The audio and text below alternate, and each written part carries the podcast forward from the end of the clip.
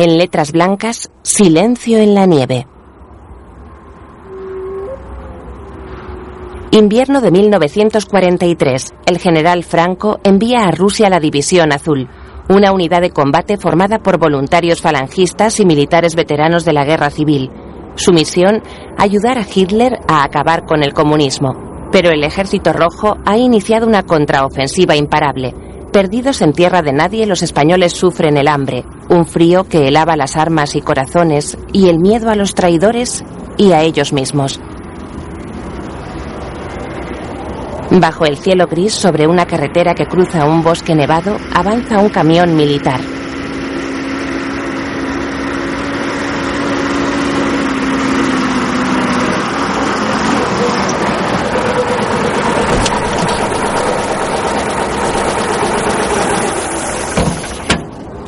De la cabina del camión baja un militar que avanza por la nieve unos metros y se para.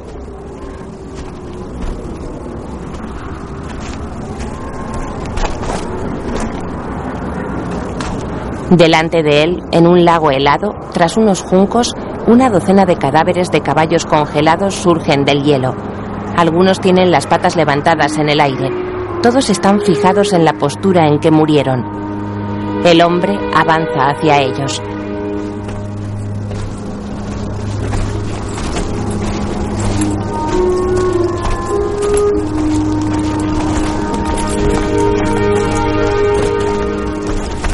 El hombre se gira. ¿Hay alguien aquí de carnización? ¡Sí, mi sargento! ¡Venga para acá! ¡Deprisa, que no tenemos todo el día! Uno de varios soldados con abrigo verde oscuro que hay alrededor del camión avanza hacia el sargento. Lleva casco y bigote. ¿Usted cree que se podrá aprovechar toda esta carne? Lo más seguro. No es que hacer. El sargento delgado y alto le da la espalda al soldado y avanza entre los caballos muertos. Lleva un cigarrillo en la boca. Ve un cadáver al lado de un caballo. Venga por aquí.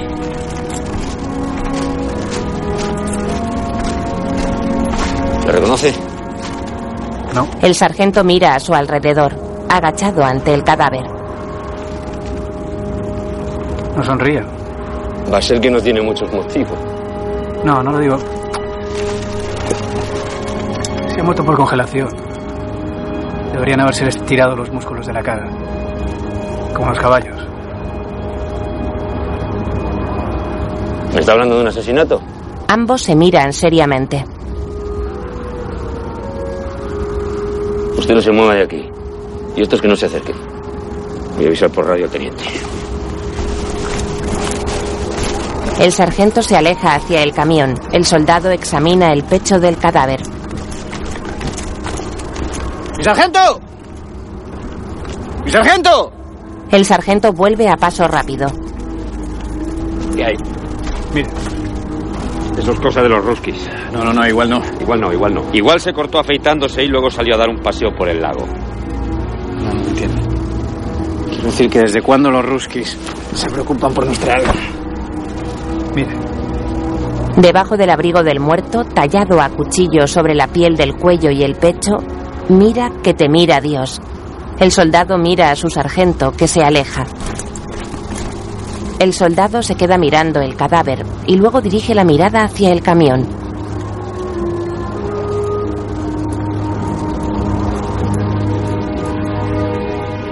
Primero, mira que te mira Dios.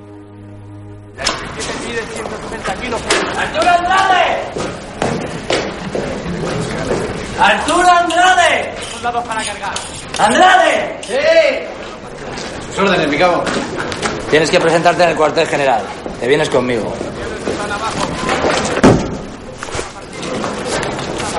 ¿Han dicho que me esperan? El teniente coronel Navajas del Río, un jefazo del Estado Mayor. ¿Sabe para qué?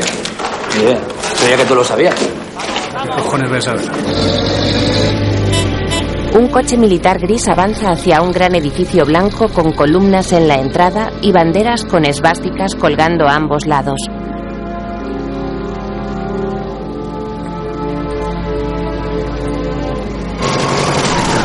Del coche salen dos soldados. Uno de ellos se dirige a la entrada. En el umbral de una puerta entre dos oficiales mayores. Se presenta el soldado Arturo Andrade, segundo grupo de sacrificio, compañía de carnización, servicio de intendencia, mi coronel. No más tiendas, soldado. Mire usted, aquí estamos todos bastante preocupados con lo ocurrido y creemos que usted es el candidato ideal para ponerle un cascabel a ese gato. ¿Qué me dice? Disculpe, mi teniente coronel, no. No le sigo. ¿Nadie le ha dicho con qué fin se le ha hecho venir? No. El Curipa asesinado en el lago. El sargento Espinosa nos ha informado que fue gracias a usted que saltó la liebre. Cuando se terció así, si no hubiera sido yo, habría sido cualquier otro.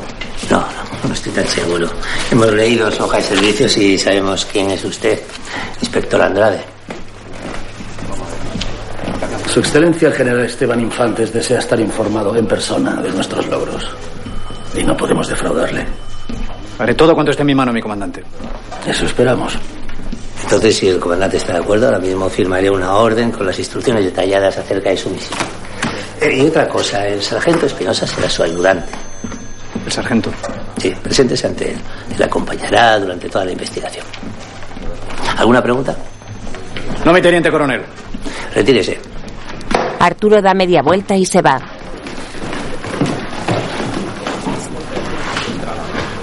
Ante un edificio de ladrillo, el sargento lee unos documentos.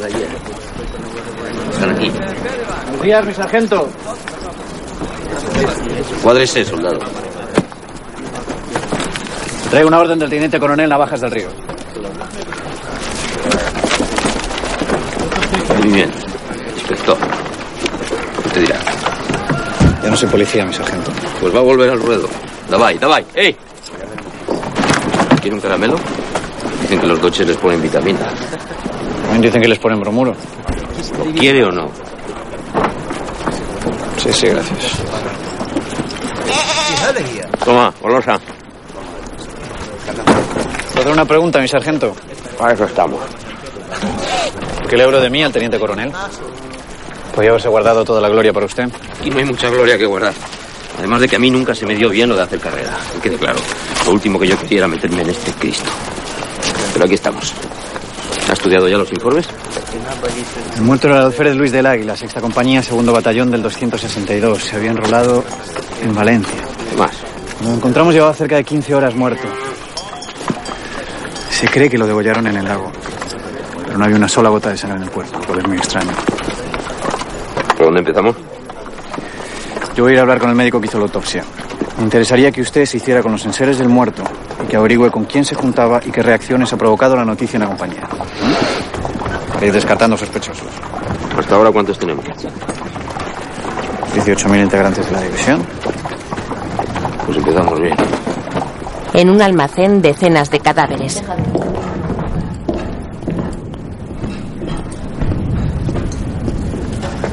Ha muerto por un corte longitudinal, efectuado de izquierda a derecha, con un cuchillo muy afilado. No creo que le diera tiempo a quitar, porque le seccionó las cuerdas vocales y la tráquea. Con la carótida y la yugular abierta, esa pérdida de sangre fue masiva, así que murió en el acto. ¿Cómo pudo ser que la sangre hubiera desaparecido? Que no hubiera sangre solo significa que fue degollado en otro sitio. Sí, bueno, pero el uniforme apenas estaba manchado, ¿no? Lo único que el asesino le sorprendiera desnudo. ¿Conoce a alguien que se haya desnudado desde que llegó aquí? Pudieron obligarle a quitarse el uniforme. ¿Y dejarse matar como un conejo? Es posible. Todo es posible mientras no se demuestre lo contrario. ¿Por qué dice que se dejó matar? Porque no tiene cortes en los antebrazos. Eso indica que no se defendió. Lo más probable es que el asesino le atacara por la espalda, por la dirección de la degolladura. Para hacer eso hace falta mucha sangre fría, ¿no? En otro sitio no sé, pero aquí puedo estar hablando de cualquiera. Ahora voy. Mira que te mira Dios, ¿le dice algo? Nada bueno. ¿Alguna cosa más? Marcas, huellas. Aparte de la herida que le causó la muerte, nada. Aunque quizá esto pueda serle útil. No tenía abrasiones. Eso indica cómo lo movieron.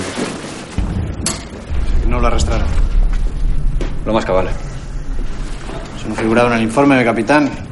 El médico se para un instante ante Arturo y sigue su camino. Arturo destapa el rostro de la víctima. Está blanco y tiene un corte profundo en el cuello. Las paredes del edificio tiemblan.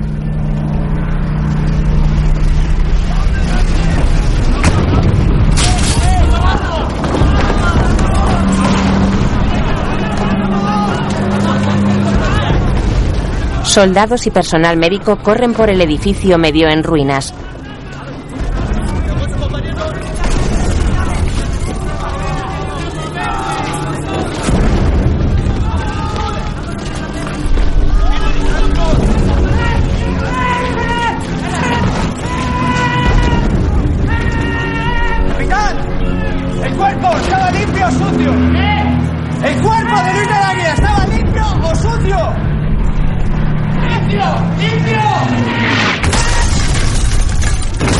En el exterior, cadáveres y restos quemados entre la nieve.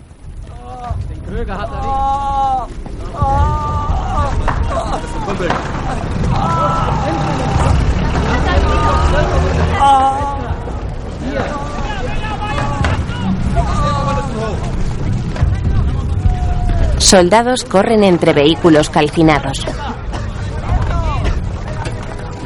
Arturo ve a dos hombres y dos mujeres.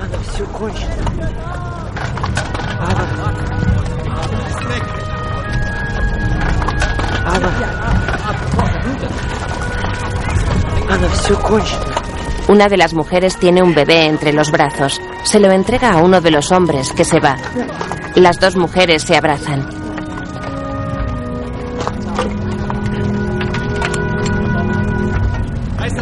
Un niño pequeño está de pie ante Arturo. ¿Qué? Mamu. ¿Tu mamá? ¿Dónde está tu mamá? Arturo se agacha ante el niño. Как Ева зовут? Александр. Ну, во-первых, я хочу писать. Pisa, pis. ¿Qué quieres hacer pis? ¡Sargento!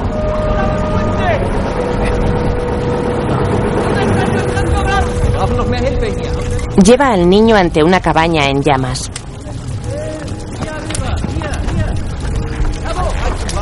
¿Qué cosa? ¿No sale? Не могу. Мы с папой вместе писали. Papoy.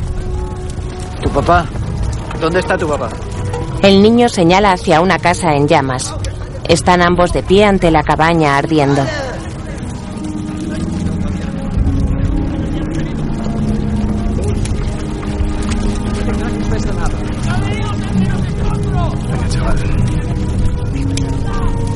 ¿Quieres que apagamos el fuego?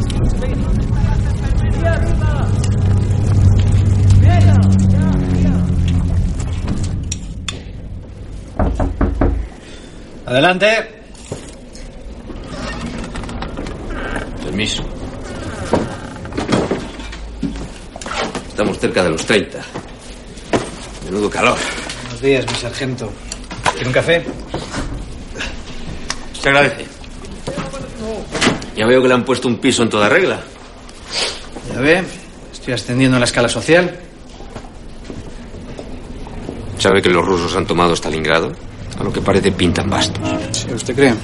Posiciones en el frente no son lo esencial. Los polacos aguantaron 20 días. Los franceses un mes. Sí, pero Rusia es demasiado grande y nosotros estamos más jodidos que nadie. ¿Sabe cuál es el problema aquí? Los traidores. Si no, ¿por qué cree que nos tumban tanto? El teniente se bebe el café de un sorbo. ¿Espías? Algo de eso. ¿Es oficial? Radio Macuto, aquí solo es oficial de alférez para arriba. Joder, esta úlcera me está matando, coño. El teniente se pone la mano sobre la barriga. Luis del Águila, ¿qué sabemos de Luis del Águila? Luis del Águila, vaya pájaro. El caso es que nadie lo conocía mucho, pero todos habían compartido unas sardinas con él. El último día comió en la cantina, por la tarde estuvo escribiendo cartas y a la noche se fue a dar una ducha, es lo único seguro. Eso, se duchó por última vez en su vida hace cuatro días. Total, en la división había tantos motivos para matarle como para dejarle vivo. ¿De familia? Sí, dejaba padres y hermana en Valencia. Por cierto, carta de la hermana. Gracias. Ayer el informe dice que bebía. Como una esponja bebía. Y algo más, invitaba a todo Dios a rondas en la cantina. Coño. Pues eso implica parné. Ya. Aquí la paga no da para tantas alegrías. Bueno, hay una explicación. Jugaba. Ahí se acaba el parné. ¿Quién vas? No, no era cartas precisamente. Jugaba la violeta. Hostia. Pensé que eran rumores. Pues no, se juega. Y mucho. Y alguien está haciendo la vista gorda. Y vienen de todo el frente, no vaya a pensar que solo son españoles. Pero meter las narices ahí va a ser complicado porque no quieren chivatos. Entiendo. Vamos a hacer una visita al gripa de las duchas. Bien. Por mí no hay inconveniente. Una ducha no me vendría mal, la verdad. De la frase, mira que te mira Dios. ¿Sabe algo? Nada firme. He estado dándole vueltas. Una opinión, ¿eh? Luis del Águila bien podría ser un comunista ateo infiltrado en la división. Mira que te mira Dios me parece una advertencia. Para él y para otros colaboracionistas. ¿Tiene algún dato que apoye esta hipótesis, mi sargento? Sí, me han dicho que hablaba mucho con un cura. Y algo debe haber porque la hermana se lo comenta en la carta. Entonces, Que los quintacolumnistas suelen sobreactuar para no levantar sospechas. nada, pues echaremos redes por ahí.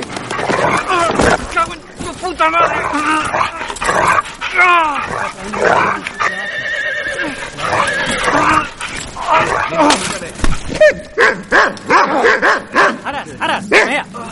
Vea, vea. ¿Está bien? Sí, sí, sí, estoy bien. ¿A quién se le ocurre dejar aquí una bestia así? Jesús Parisán, lo diré. Peste y flos. ¡Hijo de puta, cabrón, mariconazos, pollas! ¡Me cago en todos tus muertos!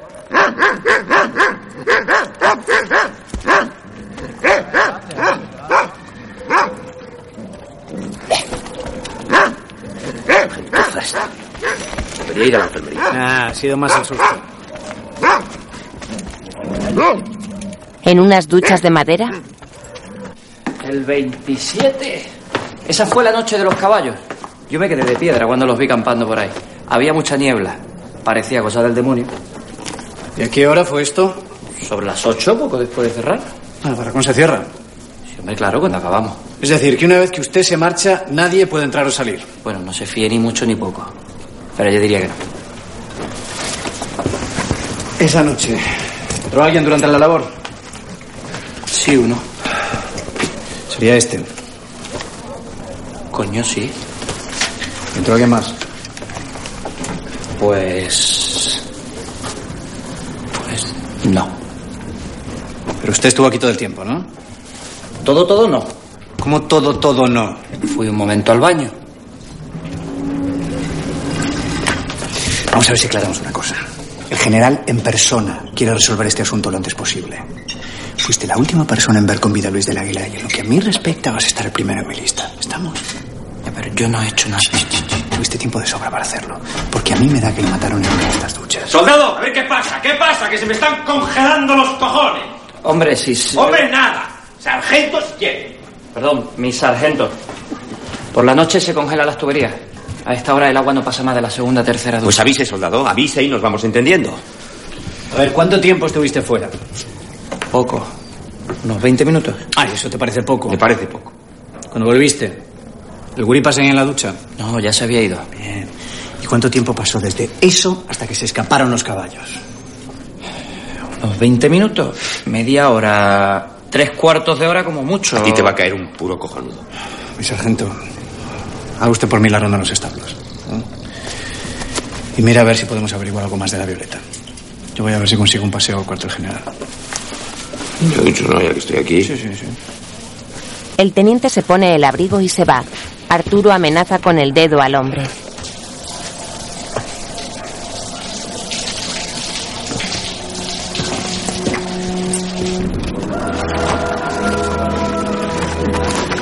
Queridísimo hermanito, en casa todos bien. Padre y madre se acuerdan todos los días de ti. Y no puedes imaginar la alegría que llevan cada vez que hay carta tuya. Recibimos el dinero que nos mandaste, que es mucho. No mandes más. Tú vas a andar mal de comestible. En eso que dices, que ya no sabes cómo remediar ese sufrimiento que tienes dentro, mira que yo no puedo hacer nada y que solo puedo animarte a porfiar en Dios, que Él mide y pesa. Y eso que dices, que hablas con el cura de ahí, creo que Él puede hacer algo por ayudarte. Y reza, que eso te ayudará. Aquí te dejo la foto que te hicimos antes de enrolarte. Manda una nueva, anda, que queremos ver cómo estás. Se despide tu hermanita que te quiere y no te olvida. Perro maricón, ¿qué pasa? ¿Estás cansado? ¿Estás divirtiendo? Aquí, entrenándome un poco, mi cabo. ¿Te has enterado de la última? No, ¿qué ha pasado? Ha cazado a un espía. A uno de los prisioneros le incautaron fotos y mapas del sector. Pues eso está bien, aunque no creo que sea el último. Mejor que no sea el último, ¿no? Cuanto más atrapemos, mejor. Sí, claro. Aquí hasta los mosquitos son rojos. El cabo monta en una moto. ¿El coche? Están dando un repaso. Anda, sube.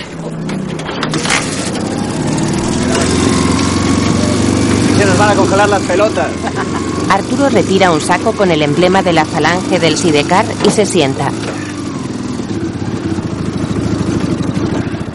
Creemos que la víctima ha enviado una carta en la que podría haber pistas que nos serían de utilidad. Necesitamos saber si de existir tienen ustedes esa carta.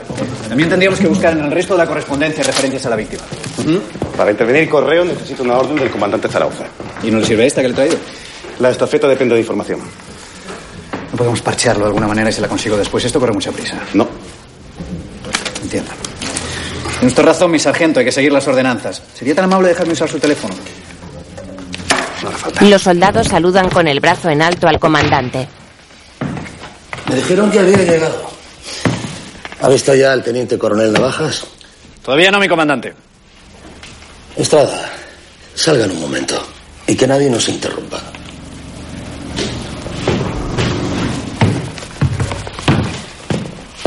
Quiero comentarle algo, Arturo. Mira, usted sabe que en este mundo hay clases, incluso entre los muertos. ¿Entiende? Sí, señor. Luis del Águila era un soldado, pero también era falangista, un buen falangista. Y usted estará de acuerdo conmigo en que somos la columna vertebral de la división. Sin duda. Con esto quiero decirle que si por mí fuera, esta investigación la llevaría mi gente. Entiendo. Esto no significa que el teniente coronel Navajas no vaya a hacer todo lo que esté en su mano, pero puede contar conmigo para lo que necesite. Le estoy muy reconocido, mi comandante. Lo que nos interesaría es agilizar la gestión de las cartas. ¿No ha hablado con el sargento Estrada? Al parecer falta su autorización. Por mi parte ya la tiene.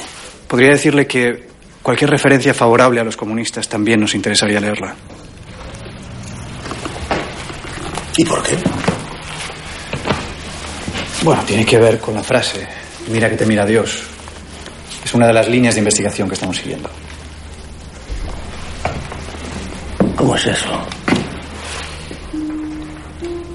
Cabe la posibilidad de que Luis del Águila no fuera tan cristiano como parece y que estuviera colaborando con los comunistas. Es una acusación muy seria. Bueno, de momento es solo una hipótesis.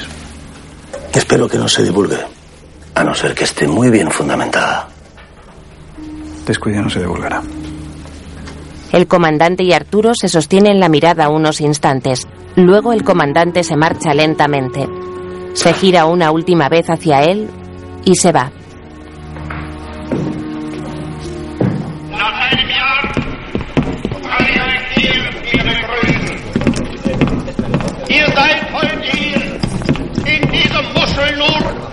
Ein Ausschnitt dessen, was außer ihr El sargento Estrada apaga la radio. Señores, les presento al soldado Arturo Andrade. Está investigando la muerte de Luis del Águila. Hay que buscar una carta dirigida a Rondina del Águila, escrita por el fallecido, o cualquier otra carta que se refiera a él. Mira a su alrededor y levanta las manos en ofrecimiento. Bien. Le dejo en buenas manos. Disculpe, sargento.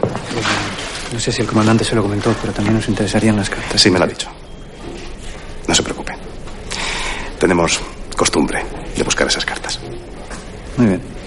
Si me disculpa. Arturo y el cabo salen del cuartel general. Ya verás que el sargento Estrada encuentra todo lo que haga falta. Funciona mejor que un reloj suizo. Era civil. Y en seis meses lo ascendieron a sargento. Dios. Oye, de lo que te voy a contar ni jota. Esta noche tenemos organizado una jarana en el pueblo. Un mojín nos presta su casa. Y bueno, hemos invitado a algunas paniencas. ya sabes que aquí las mujeres, si te portas con ellas, son de falda rápida. ah, hagamos escote. ¿Qué me dices? Acabo de girar dinero a España, ahora mismo estoy sin un duro, mi cabo. Por eso no te apures, hombre, yo te fío. Todo este tiempo luchando contra Marx y al final resulta que el cabrón va a tener razón. ¿Y eso? Las condiciones económicas lo determinan todo. Arturo se enciende un cigarrillo y sonríe. Una broma. Pues por ese tipo de bromas han llevado a mucha gente al cementerio. Ambos se montan en la moto con Sidecar. Por cierto, después quiero enseñarte algo.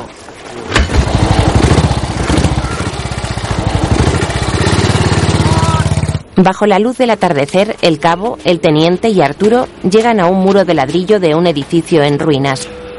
Un oficial bajito y con cara seria va delante de un grupo de soldados. ¿Quién es el oficial? El comandante Isar. ¿No le conocéis? No, paja. Si lo veis por ahí, mejor cruzaros a la acera de enfrente. Se dedica a borrar a gente del mapa. Está asignado en Puskin, pero cada tanto se deja ver por aquí. Tras los soldados, dos presos. ¡Vamos! ¡Vamos! El ruso debe ser el espía. ¿Y el otro? La semana pasada le hicieron un juicio sumario en Guripa por fingir un accidente. Debe ser este. Se había disparado en la mano para pasaportarse a España. ¡Póngase de pie, soldado! ¡He dicho que se ponga de pie! Ante un muro de la pared, un preso llora, arrodillado ante un soldado. El otro sigue de pie. Son hermanos. El soldado levanta al preso y corre hacia el resto de los soldados. Un oficial da un par de caladas de un cigarro a los presos y les bendice con la mano. ¡Carguen! ¡Armas! ¡Apunten! ¡Fuego! Los dos cuerpos se desploman contra el suelo nevado. Arturo baja la mirada. Isart se acerca a un cadáver y apunta a la cabeza con una pistola. Se dirige al otro y hace lo mismo. Se marcha a paso rápido y el resto de soldados le siguen, menos uno de ellos que se acerca al cadáver de su hermano.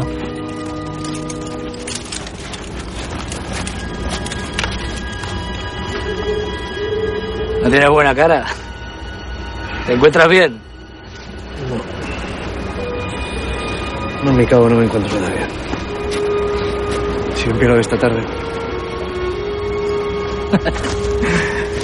Claro, hombre, claro. El cabo le da unas palmadas a Arturo en el hombro. Los tres se van.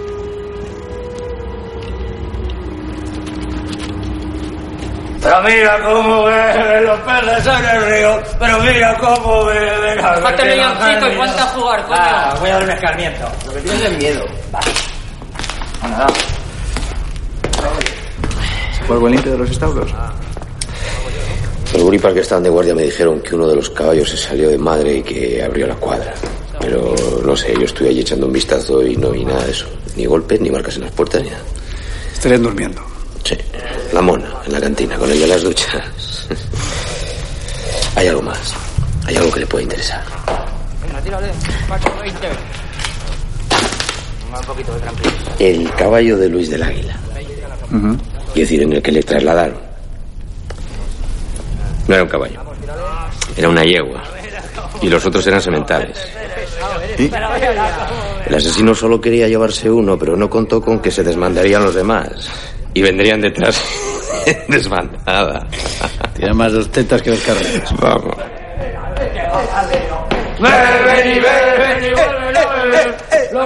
Sí que empinaba el codo, pero bien. Era el guripa este, el que... El que mataron en el lago. ¿Cómo se llamaba, mi sargento? Luis del Águila. Sí que empinaba, sí. Ese. Ese. ¿Qué pasa? ¿Era tu amigo? ¿Qué va? Ese no tenía amigos. Salvo que lo cuentes al cura. Ah, ¿le gustaban los curas? Andaba siempre con el pater Ramón. Te digo una cosa. Si empinaba el codo y se confesaba tanto, que no tenía la conciencia tranquila. Pues ahora que lo dices, a lo mejor no era trigo limpio, ¿no? Mira que te mira Dios. ¿Y eso? Bastos. A ver. Hombre, mira que te mira Dios, no te dice nada. Bastos, toma bastos. Mira que te está mirando.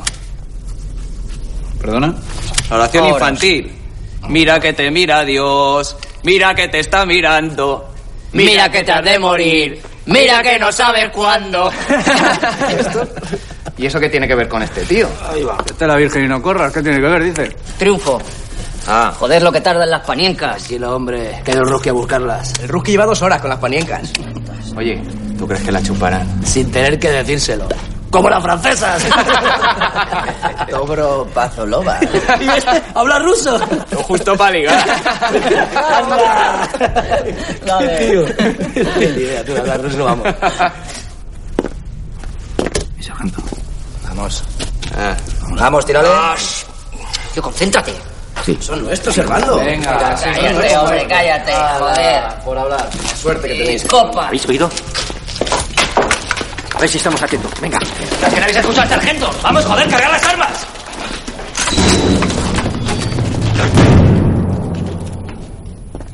Esto está infectado de ruskis. Hay que salir de aquí cuanto antes, de uno en uno y dispersándose. Y nadie pega un tiro hasta que yo no lo diga, ¿de acuerdo? Tú has sido el primero. Vamos. ¡Tú, coño! ¡Venga! ¡Yo por qué estás sordo! ¡Venga, ¡Tira, tira! Te vayas por la pata abajo. ¡Que te jodas! ¡Vamos!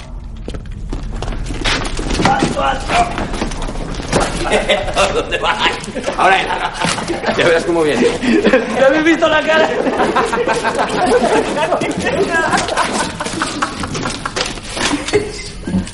El soldado vuelve del exterior.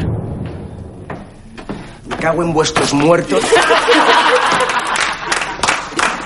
Te vamos a tener que cambiar los pantalones. Venga, va, carajo, va.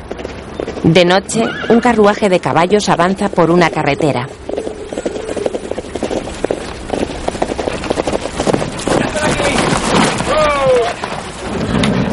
Señoritas, bienvenidas. Por Crosca, ¡Cuánta crosca! Krasaica. ¡Uh, qué frío! Guapas, guapas, guapas. Adentro, que hace frío.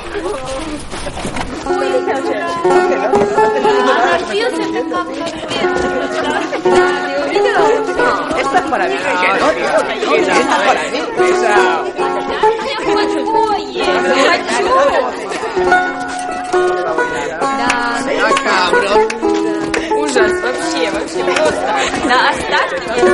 No, demasiado. Estás emborrachando demasiado. Ay,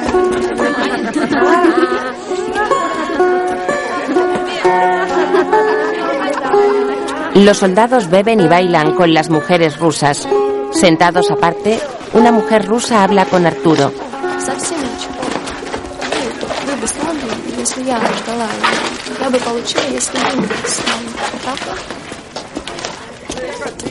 No entiendo una sola palabra de lo que me estás contando.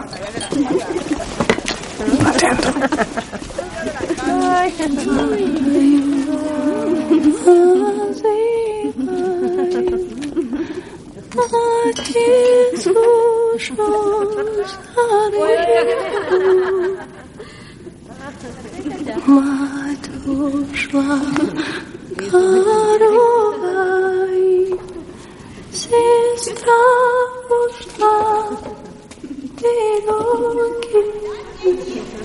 Arturo besa a la mujer rubia, que le acaricia el cuello.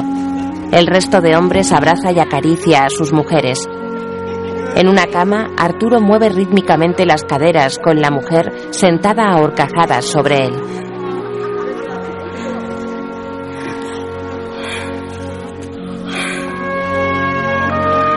La mujer se abraza a él y lo besa, mientras él sigue empujando.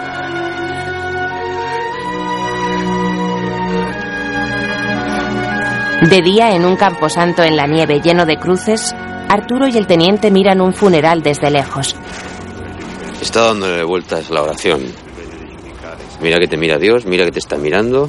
¿Cómo era? Mira que te has de morir. Y mira que no sabes cuándo. ¿Y qué es lo que ha pensado? Son cuatro versos. ¿Y? A ver si vamos a tener que esperar tres muertes más.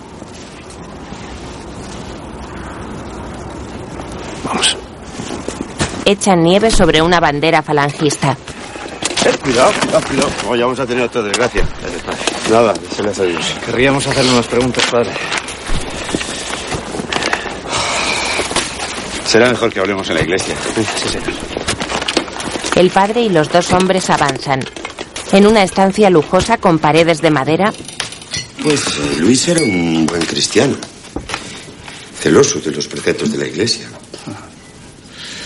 Se confesaba con frecuencia. Lo que permanece en el interior fácilmente se agria, ¿no? Pero lo que me haya dicho en confesión es secreto, es un sacramento inviolable. Debería saberlo. Sí, claro. Pero no se puede pedir una Dispensa. dispensa eclesiástica. Eso tendría que darlo ya el propio Papa. Y no hay excepciones. No. Con los pecados capitales no hay excepción. Capitales. Ya, entiendo. Fuera de la confesión, ¿alguna vez le comentó algo? Creemos que el asesino podría ser una persona próxima a él. Él, la verdad, que mucho no me contó. Era una persona reservada. Sus propios compañeros no le tenían mucha estima, ¿eh? Todos los regimientos hay un muchacho así que le cuesta hacer amigos y eso. Tímido. Sin embargo, dicen que colaboraba con los bolcheviques. Pero, hombre, por favor. Luis era un buen cristiano. Sabía que la patria está siendo prostituida por el marxismo, por eso vino aquí. Para llevar el aliento de, de- de la venganza de Dios en la punta de la bayoneta. Un buen cristiano, seguro. Un buen cristiano. Aunque tengo entendido que Luis del Águila jugaba a la violeta, ¿no es cierto? Y eso, si- si no me equivoco, es un pecado mortal, ¿no, padre? Te repito que lo que el difunto, que en gloria esté, me haya revelado queda entre Dios y él. Yo perdono en nombre de Dios. ¿Cuántas veces, padre? ¿Cuántas veces se puede perdonar el mismo pecado sin propósito de enmienda? ¿Tú qué sabes de pecados? Tanto como usted, me enfrento a él todos los días. No, tú no sabes de eso nada. el padre les arrebata las copas y se bebe sus contenidos.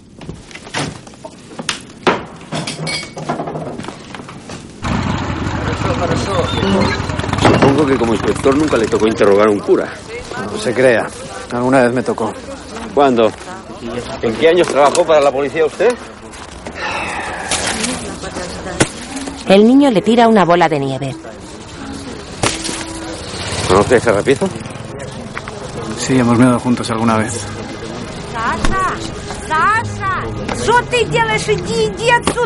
Menuda panadera, como siga zumbándoles no se va a poder sentar. Pues enternecedor. ¡Ha aparecido otra un hombre mayor con un parche en el ojo yace en el suelo con la mano atada a un pozo. Bajo el abrigo, grabado en su piel, mira que te está mirando.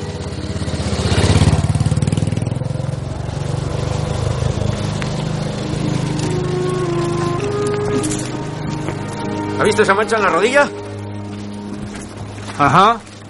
Ahí estaba el corazón. El asesino se lo arrancó y lo dejó apoyado en la pierna. ¿Y qué ha pasado? Se lo han comido. A ver si hay algún bicho. No, ha sido uno de los inquilinos. ¿Inquilinos? Sí, parece ser que este sitio hace tiempo que dejó de ser un monasterio. Me está diciendo el Ruski que originalmente fue una fortaleza de la antigua orden teutónica, pero ahora es un manicomio. ¿Qué pasó? Se largaron los rusos y los dejaron aquí a los locos a la buena de Dios. Uno de ellos se ha comido el corazón de este desgraciado. ¿Canibalismo? Hombre.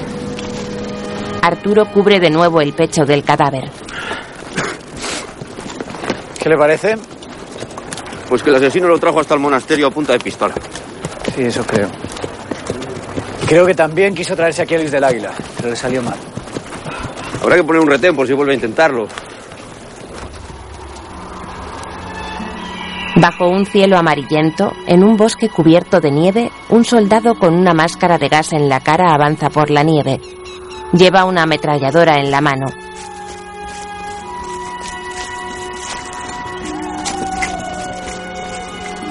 Dos. Mira que te está mirando. Arturo saluda a unos oficiales y entra en un edificio.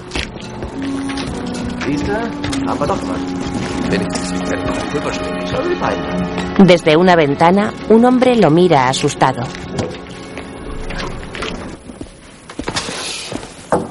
Buenos días. Pase. Arturo Andrade. No me suena su cara. Pues no se puede conocer a toda la división. Sí que se puede. A todos los que se hayan sacado una foto. Usted, por ejemplo, no se ha sacado ninguna. Salgo mal. Sus fotos se están secando. Si tiene un momento, esperamos y se la lleva. Muy bien. Le decía que no sé si están todos los de la división, pero casi. Si hay alguno al que no le haya sacado una foto, por lo menos la he revelado. De cada foto que me llega, me hago una copia. Me parecerá una tontería, pero ¿quién le dice que no acabe siendo útil en la historia de la humanidad, no? Mire, también están estas.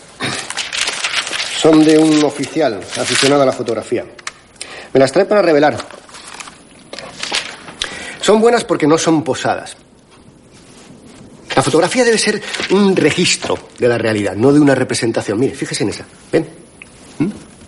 ¿Le interesa el tema? Porque hago un álbum al margen. Si quiere, se lo puedo enseñar. Sí, sí, me interesa muchísimo, pero ahora mismo preferiría. Ah, sí, claro, por supuesto. Acompáñame. He estado pensando en esos soldados asesinados. ¿Sabe por qué? A mí me pasó algo en el año 35. Estaba yo trabajando para el diario ABC, cuando el diario ABC era rojo, y me mandaron a hacer las fotos de un cadáver. Le habían cortado la cabeza. Tenía los ojos rajados, con las gotas del cristalino saliéndose por fuera. Todo muy pulcro, sin apenas sangre. Muy parecido a lo de estos guripas. ¿Y dónde fue eso? En Barcelona.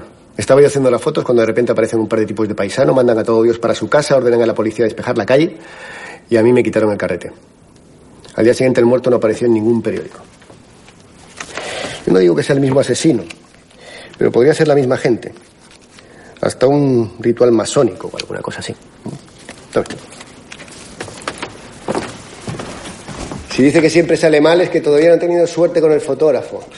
¿Perdone? Esta va a salir bien. Yo se la hago llegar y así se la puede enviar a su familia. Gracias. De nada. Arturo compara la foto del primer muerto con las del segundo. Agustín Covisa Carero. Tiene una hoja de servicios impecable. ¿Se enganchó en Madrid? Sí, y además era uno de los nuestros.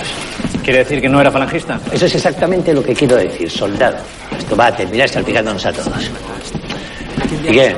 ¿Ha avanzado algo en la investigación o seguimos en ascuas?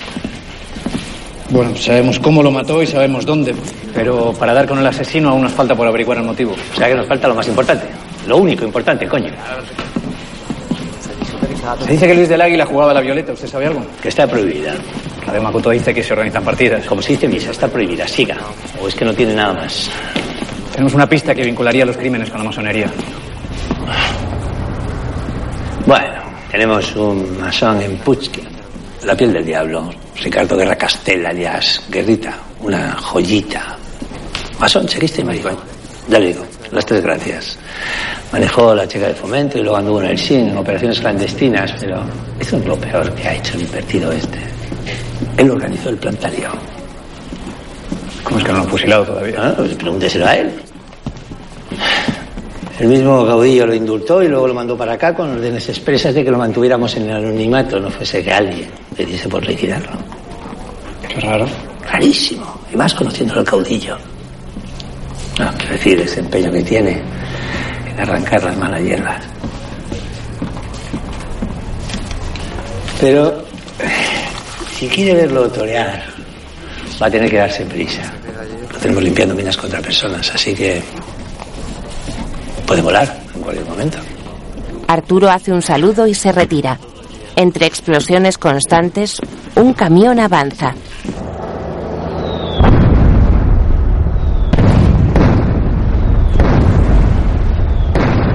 En su interior dos hileras de soldados sentados.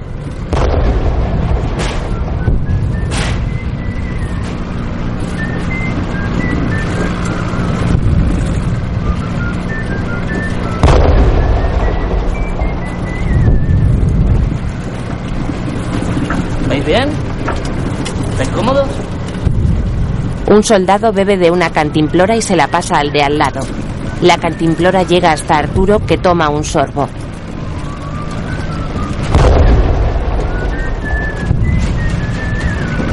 El día que yo me muera, si acaso llega ese día, me matará la tristeza, pero no la artillería. El día que yo me muera, si acaso llega ese día, me matará la tristeza, pero no la alegría. Yo nací una noche oscura, sin luna ni estrella por todas partes que voy, me sigue la guillería.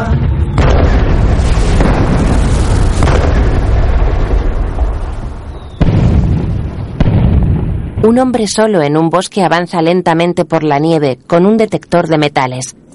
Desde un edificio se acerca hasta él por la espalda Arturo.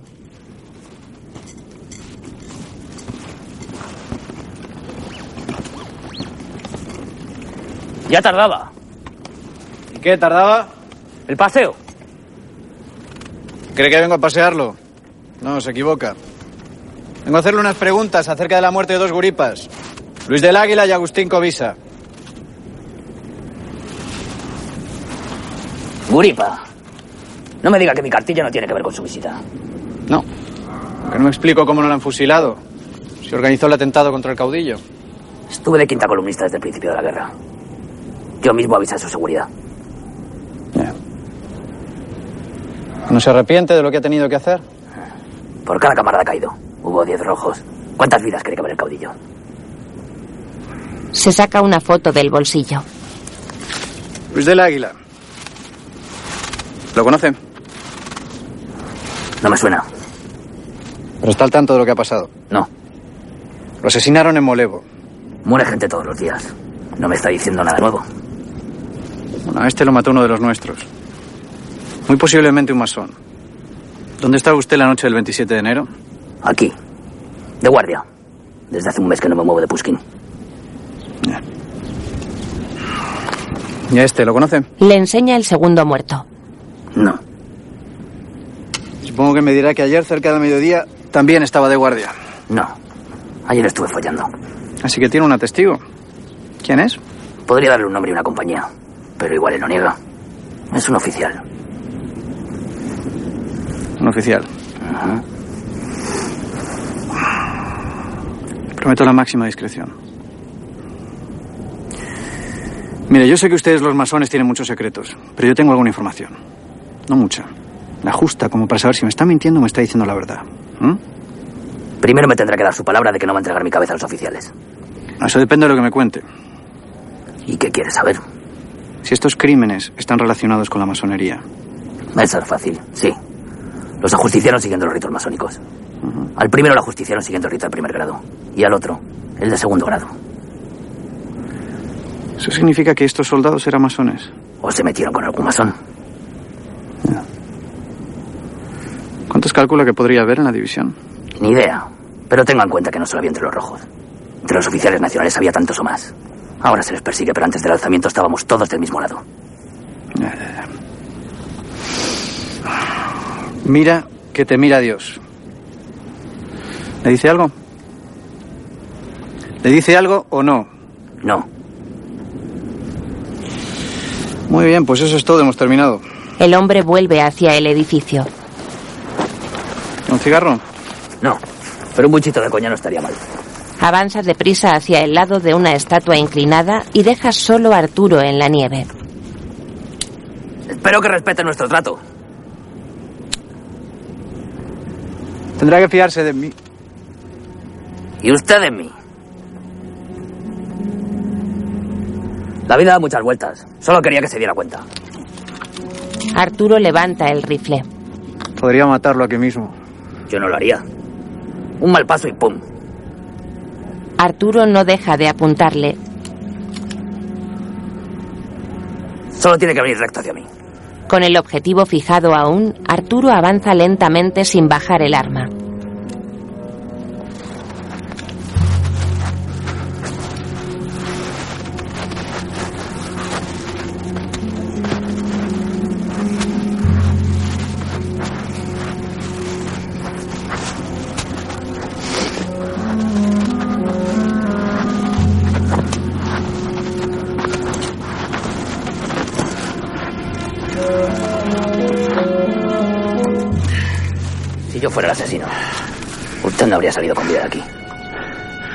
Ha puteado, ¿verdad? Aquí no hay minas.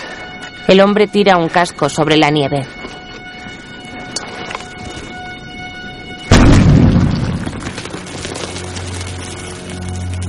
¿Masones? Sí. O sea que nos olvidamos de la guerra civil. Pues yo diría que sí. A ver, ¿qué hay de Covisa? Poca cosa. Tipo popular, bromista, bien considerado, bebía a lo normal y nada de afinidades raras, todo lo contrario que Luis del Águila. Pero se sabe si estaba nervioso, si alguien le notó algún comportamiento fuera de lugar. Nadie ha notado nada raro, ¿no? O sea, mi sargento sí tenía alguna relación con Luis del Águila. Es imposible que estuviera tranquilo. No tenía ninguna. ¿El pater? ¿Alguna conexión con el pater? Nada. Ya. ¿Turrón? Coño, turrón. Tome. Para su úlcera. Malo será el día que no la sienta. Ah, por cierto, se me olvidaba, la Violeta. No haga planes para mañana que tenemos partida. Muy bien, lo ha conseguido. Ahí estaremos. Si Dios quiere. Un grupo de cuatro soldados esquiadores avanza por la nieve, mientras Arturo y la chica rusa se besan y abrazan al lado de un árbol.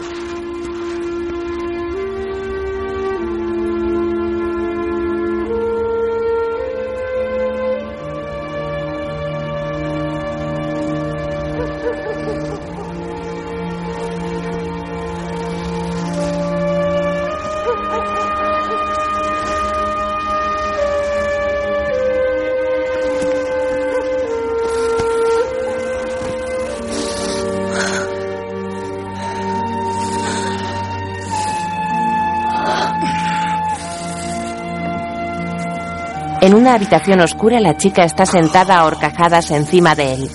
Se deja caer sobre su pecho y le abraza, mientras él la agarra por la nalga y la espalda. Ella se desliza hacia un lado y se sienta al lado de la cama, de espaldas a él.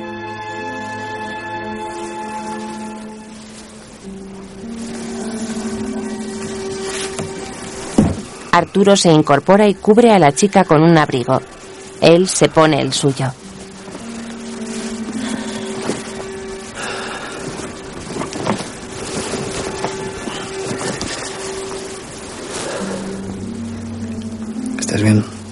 La chica se aprieta el abrigo en el pecho y sonríe, aún de espaldas. Levanta una foto de Arturo en blanco y negro en la que posa serio.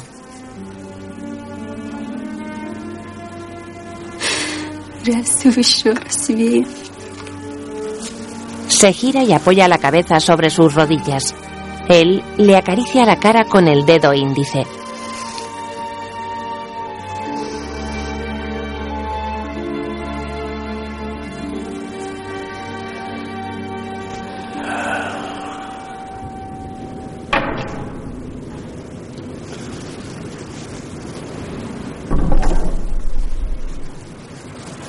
Se incorpora en su cama y se dirige a la puerta, que se abre de golpe. Un hombre ataca a. ¡Arturo!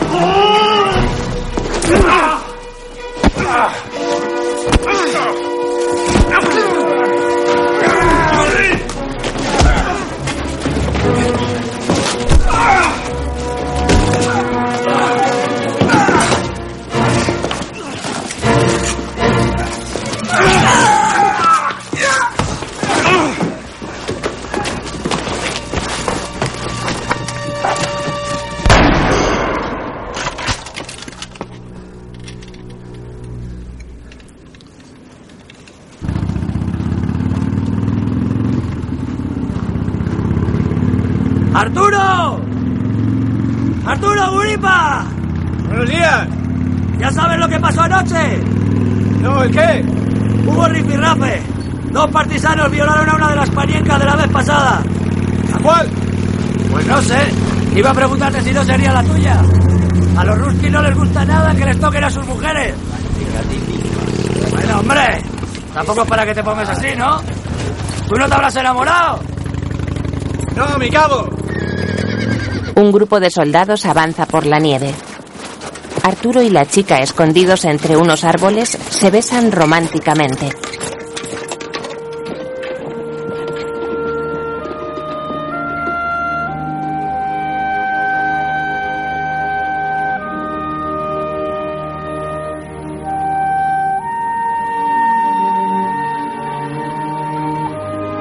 Avanza por un pasillo del edificio principal y ve al teniente hablar con el comandante en una escalera.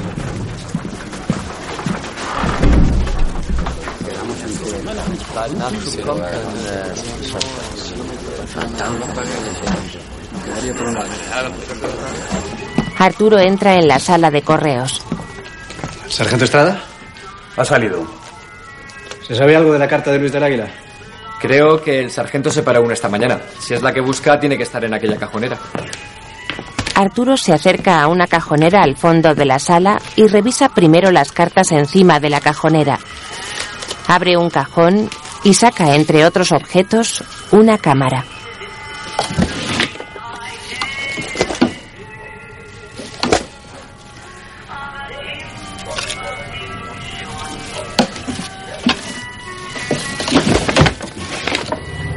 El segundo cajón contiene un sobre. Lee detenidamente los dos lados del sobre. El sargento Estrada entra en la sala y se quita el abrigo.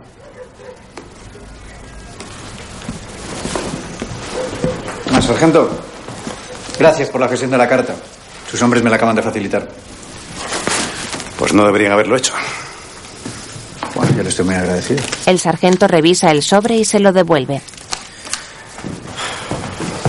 Quería decirle, si apareciera correo para Agustín Covisa... Sí, estamos en ello. ¿Algo más? Sí. Por los últimos indicios parece que los crímenes están relacionados con la masonería. O sea que ya no buscamos agentes prosoviéticos. No, aún no hemos descartado ninguna línea de investigación. Muy bien. En cuanto tenga algo, le aviso. Arturo se marcha. En el exterior, abre el sobre, que contiene una foto y una carta manuscrita. En la foto, un hombre con un parche en el ojo y la primera víctima. ¿Te ha parecido la carta? Sí. Ya te dije yo que la iban a encontrar. Salimos para Mestelevo en cuanto tengamos el camión cargado. No veo que tenga mucha prisa. Es que hoy tengo ayudantes. Me han dado refuerzos. Míralos. Me los han dado en préstamo. Parece ser que se ha saltado la cadena de mandos. Tengo órdenes de no mover un dedo. Escúchame bien lo que te voy a decir. Los alemanes serán todo lo cuadrado que tú quieras, pero no se saltan nunca la cadena de mandos. Se diga lo que se diga, tenemos mucho que aprender de ellos. Sentado en una mesa, Arturo compara las fotos de la segunda víctima y la foto de la carta. Escribe en un papel.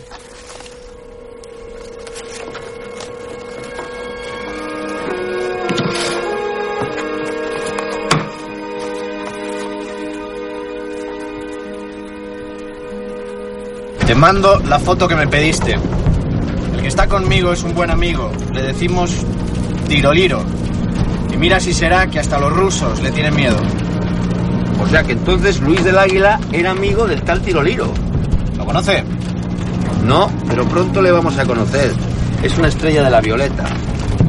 Guarde la carta. No sé por qué me da que le va a servir. Esta mañana, en el cuartel general, le vi hablando con Navajas del Río. ¿El teniente coronel le había citado por algún asunto? Oye, Arturo, a mí me metieron en este Cristo para que le echara una mano, pero también para que lo supervisara, esa es la verdad. Querían estar seguros de que usted era fiel a la causa nacional y todo eso. Todos tenemos un pasado. Y créame que no me extrañaría si me dice que a usted también le están haciendo preguntas sobre mí. Pues no. No, a mí no me han preguntado nada. Mejor. Mucho mejor. El camión avanza por un paisaje de casas derruidas y en llamas.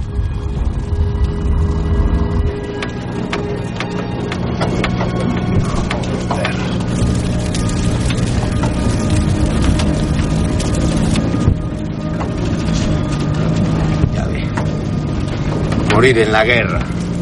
¿Qué sentido tiene? ¿Eh? Padre era militar. Siempre creyó que iba a morir luchando por España.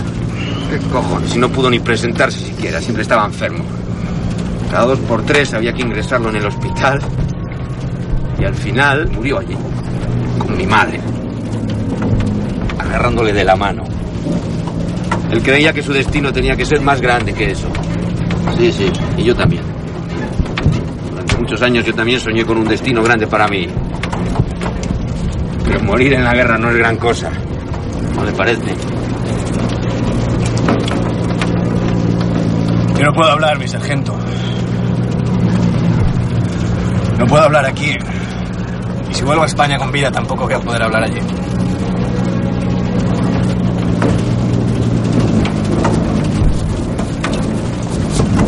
Nadie quiere morir en una guerra como esta. No tiene sentido. Además ya estamos todos muertos. ¿Qué cojones?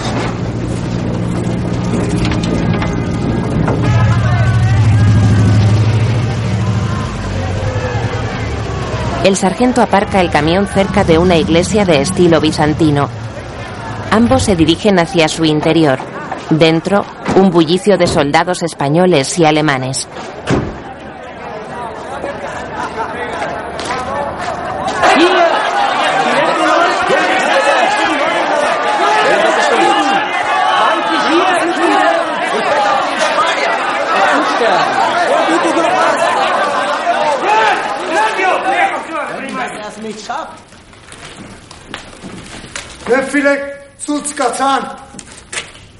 Un soldado agarra una pistola. La apunta contra su barbilla.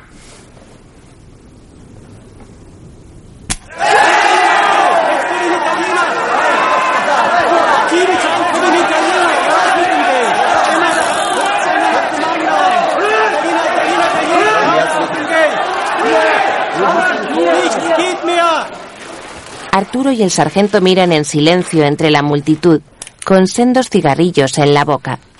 Un hombre se lleva la pistola a la cabeza. Se apunta a la sien.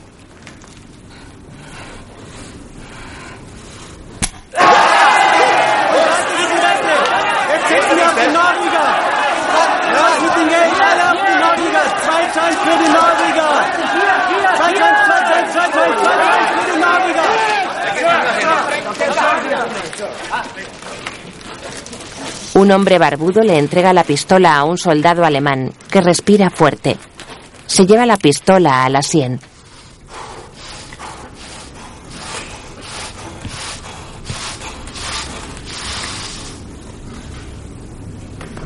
Mira con el ceño fruncido al hombre que tiene delante, Tiroliro, que sonríe.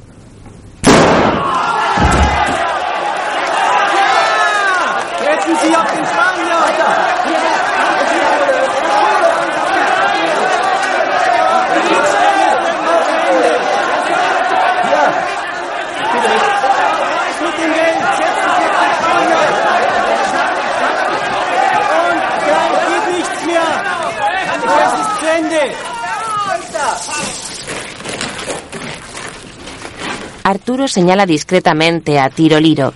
El sargento asiente. Tiroliro se apunta al estómago.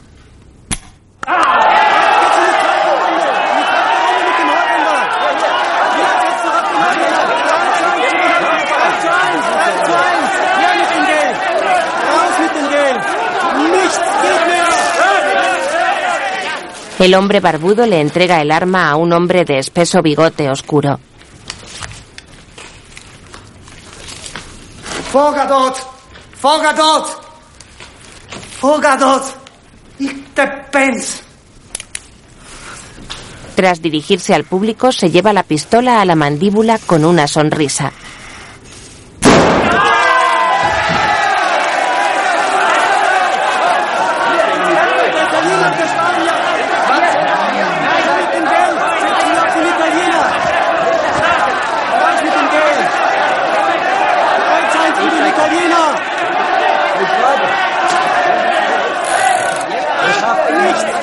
La gente del público se guarda el dinero en los bolsillos y mira al escenario.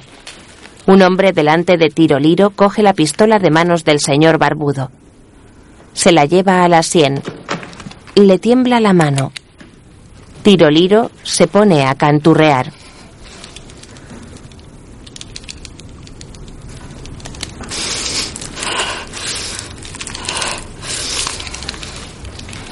Pom, pom,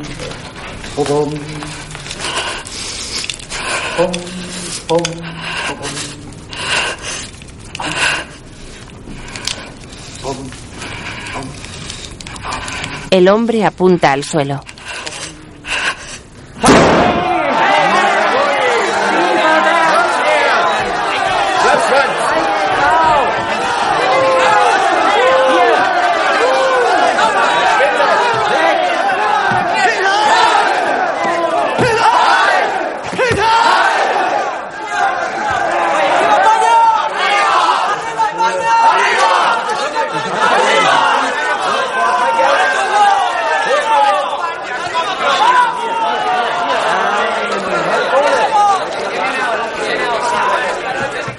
Arturo cruza las cortinas tras el escenario.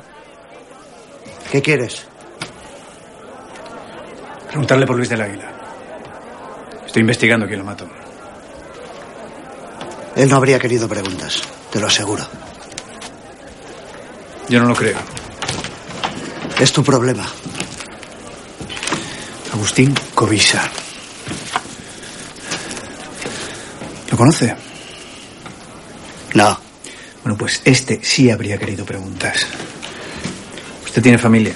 ¿Y a ti qué coño te importa? Luis del Águila sí tenía familia, así que debía de tener un muy buen motivo para jugar a esto. Y a mí me da que usted lo sabe. Quiere hacer el favor de contestarme. ¿Y si no lo hago, qué vas a hacer? ¿Dispararme? Una. Dame una razón para que no te mate. Espere. Espera. Espere. Déjeme enseñarle algo. Luis. Era su amigo. Tiroliro se aleja ligeramente de ellos, con el cuchillo aún levantado. Se acerca al sobre y lo examina por ambos lados.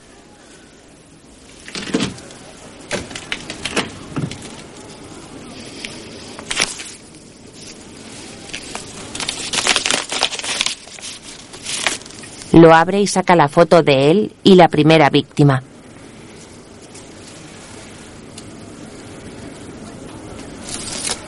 Dos días antes de venir para acá, un oficial reclutó a Luis y a otros tres miembros de la división. Fueron en coche a un piso de Valencia, de paisano, todos con armas. Era la casa de un masón y tenían que detenerle. Pero el tipo no estaba. Solo estaba la esposa. El que los reclutó ordenó que pusieran la casa patas para arriba y violaran a la mujer. Todos. Todos. Los cuatro. Luis del Águila. Agustín Covisa. No. El tal Covisa no estaba. ¿Y quiénes eran los otros tres? A mí me han llamado de todo en esta vida, pero chivato. Pero te puedo asegurar que Covisa no estaba.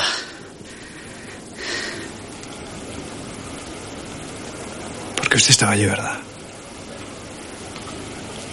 Esto no se lo contó Luis del Águila. Usted era uno de los cuatro. Cumplíamos órdenes. Ya. ¿Ya qué? ¿O es que tú no cumples órdenes? ¿O no has matado a nadie en esta guerra? Le decíamos que la tía era una puta roja, que las órdenes hay que cumplirlas. Pero no había manera. ¿Y usted cree que los crímenes tienen que ver con lo de Valencia? Eh, tú. Ahora. El masón al que tenían que detener. ¿Cómo se llamaba? Forner. Ferrer. Ferran. No sé. No me acuerdo. Mira que te mira Dios. Mira que te está mirando. qué significan estas frases.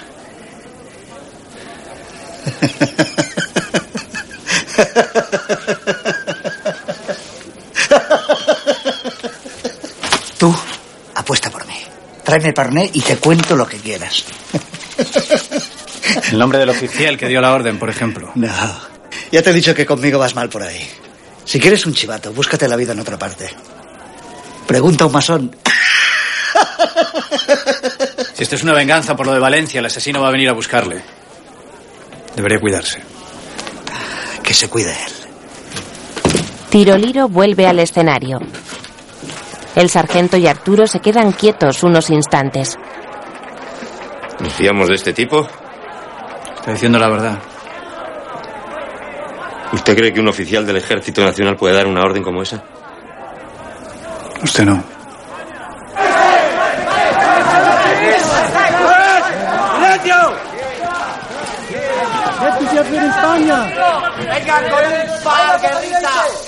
Entre la gente del público avanzan un par de oficiales hasta la primera fila.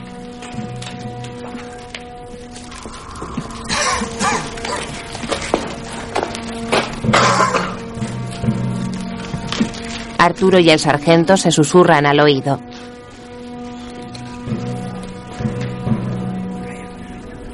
Tiroliro, algo más alto y cano. Otro hombre coge la pistola y se la acerca a la boca. ¡Arriba, manita, suyo!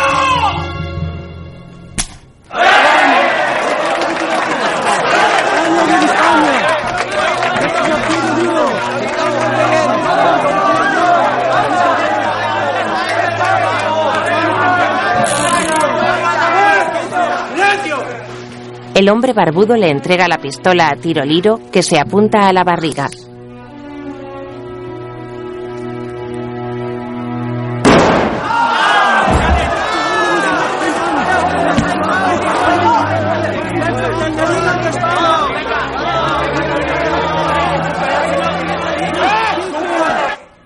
Arturo sale de la iglesia seguido del teniente.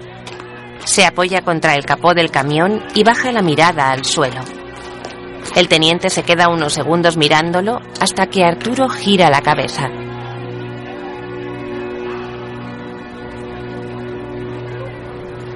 Tercero, mira que te has de morir.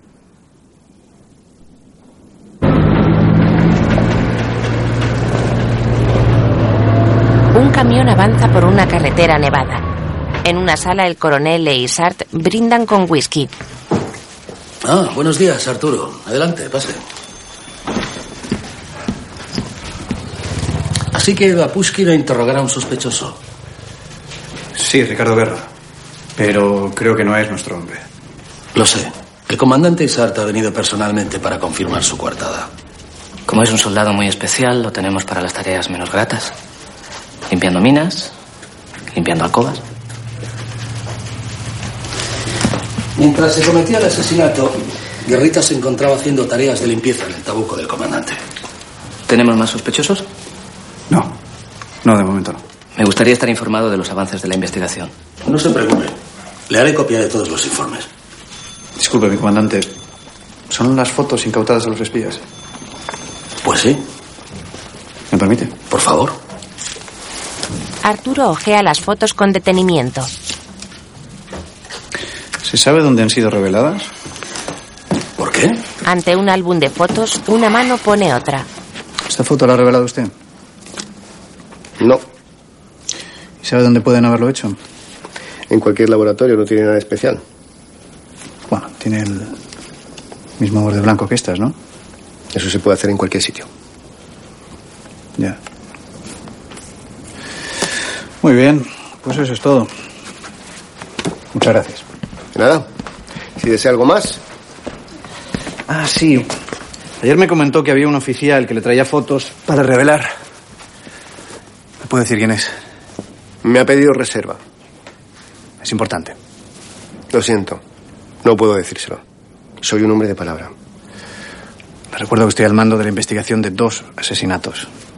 ¿Y qué tiene que ver un álbum de fotos privado con sus asesinatos? Mire, si me oculta información, se puede meter en un lío. Y usted lo sabe. A usted le habrán puesto a investigar, pero no deja de ser un soldado raso. Y entre tener problemas con un soldado y faltar mi palabra a un oficial, tengo muy claro lo que debo hacer. ¿Sabe lo que creo? Yo creo que no existe ningún oficial. Creo que esas fotos son suyas. ¿Mías? ¿Y para qué le iba a mentir? Usted sabrá. El hombre se ríe.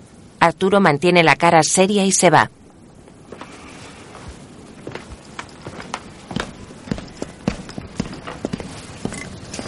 Un camión avanza entre vehículos militares. De la cabina del copiloto baja Arturo.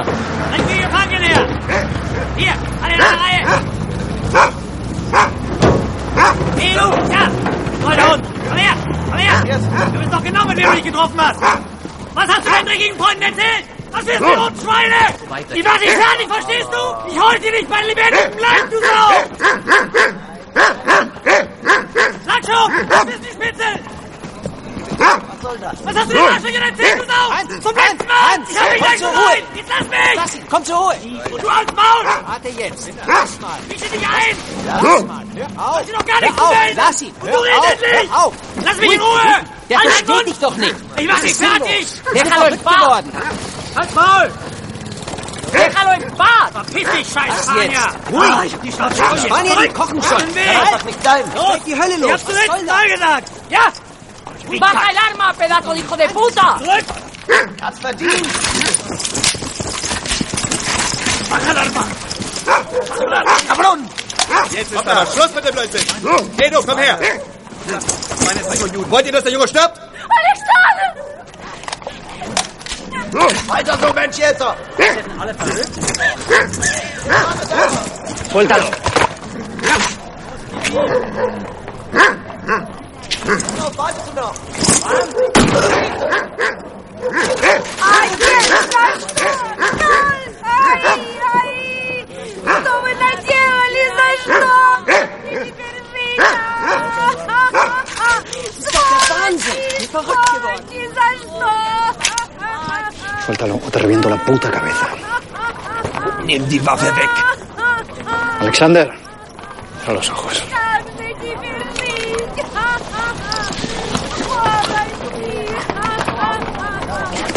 Arturo aprieta la pistola contra el cuello del soldado que retiene al niño.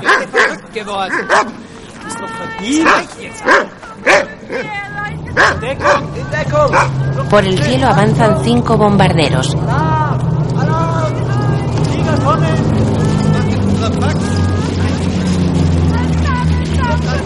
Los soldados corren a esconderse, incluso el que Arturo amenazaba. Arturo se lleva al niño consigo y corre entre el resto de soldados.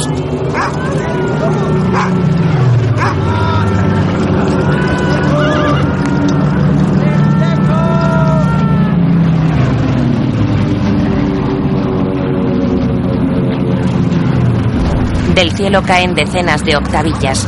La chica abraza al niño.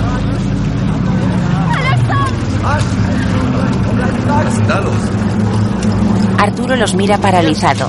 La chica y el niño se alejan mientras caen papeles por todas partes.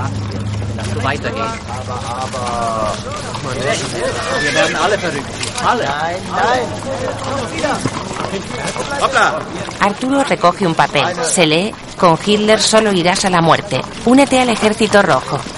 Los voluntarios de la falange. ¡Que la madre que nos parió! ¡Que viva el cura que nos bendijo! ¡Que son más grandes que el faraón! ¡Los voluntarios de la falange! ¡Viva la madre que nos parió! ¡Que viva el cura que nos bendijo! ¡Que son más grandes que el faraón! ¡Inspector! ¡Inspector! Carta para Covisa. Lo que yo decía. Estaba con los rojos. Me ha dado el sargento Estrada en persona. Ellos son expertos en estas cosas. ¿Ha visto la firma? VLR. ¿Qué le parece? Que en el remite pone Víctor López Rodríguez. Nada de eso. Tiene toda la pinta de ser un nombre falso. Si son amigos, ¿no le parece raro que firme con las iniciales? ¿Por qué? Porque se firma con el nombre. Y además son esas iniciales. VLR. ¡Viva la República! Eso es un mensaje cifrado. La sangre son los rojos. Fíjese bien, cuando habla de la madre se está refiriendo a Rusia. Las iniciales, todo, todo. Qué desgracia todo esto, coño. ¿Sabe que se habla de una concentración de 40.000 rusos? Tres a uno. Se nos vienen encima y nosotros aquí, ¿qué? Rodeados de traidores, que es lo único que hay. Bueno, ¿qué? ¿Nos olvidamos de Valencia y volvemos a la carga con la guerra civil?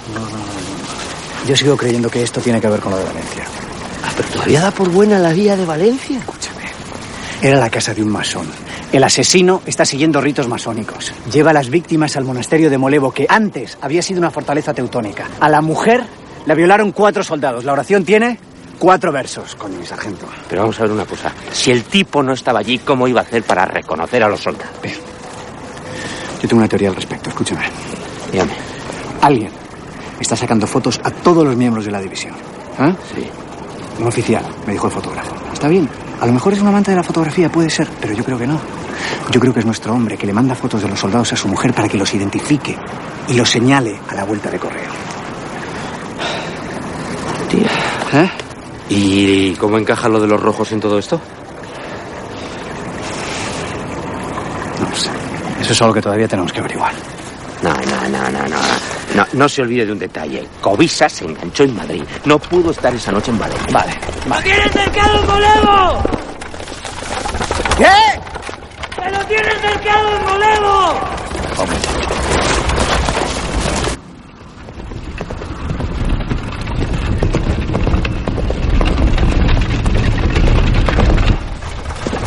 ¿Dónde está? Está ahí arriba.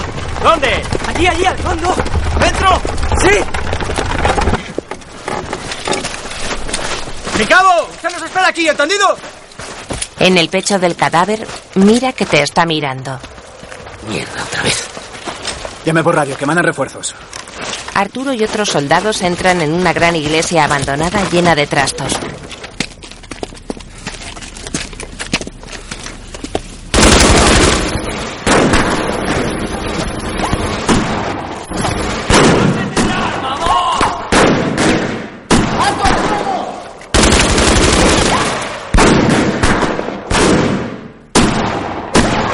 ¡Alto el fuego! ¿Pero qué haces, loco? ¡Alto el fuego! Lo vivo. ¿Estamos? ¿Me oyes? Me llamo Arturo Andrade. Se acabó, ¿me entiendes? Está rodeado. Lo sabemos todo. Los ritos masónicos, los castigos, el asesinato en las duchas. Tendrás un juicio justo, te lo prometo. Pero se acabó. Quieto, ni te muevas, quieto. El soldado de la ametralladora se esconde en un parapeto elevado. También sabemos lo que ocurrió en Valencia. Lo de tu mujer.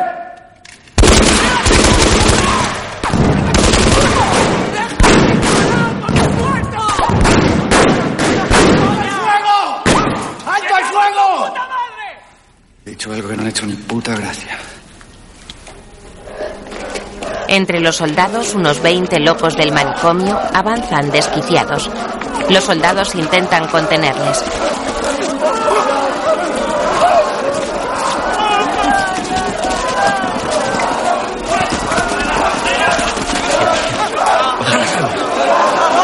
Un oficial alemán entra en la iglesia.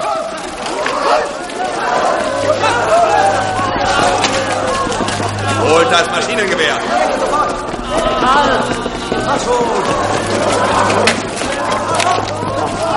Dos soldados más han entrado en la iglesia. El oficial avanza unos pasos y levanta la mano. Los soldados apuntan a los locos. Sofort!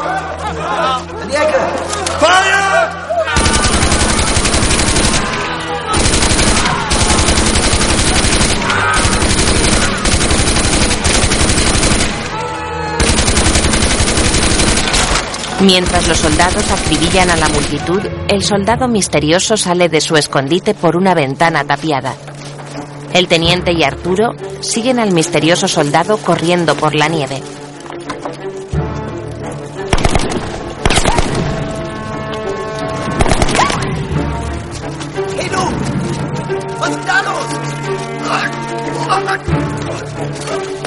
Detrás de sí, el soldado que huye ha dejado un soldado herido. Arturo se inclina ante él. Es el soldado alemán del perro. Furioso ataca a Arturo. Forcejean.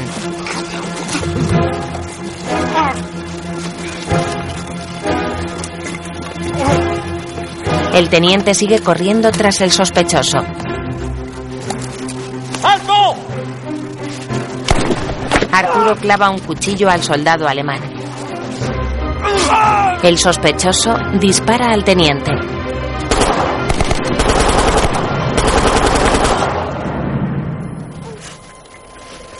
El teniente respira fuerte. No consigue mantenerse de pie y cae sobre la nieve. Arturo se levanta a socorrer al teniente. El sospechoso baja el arma y se va.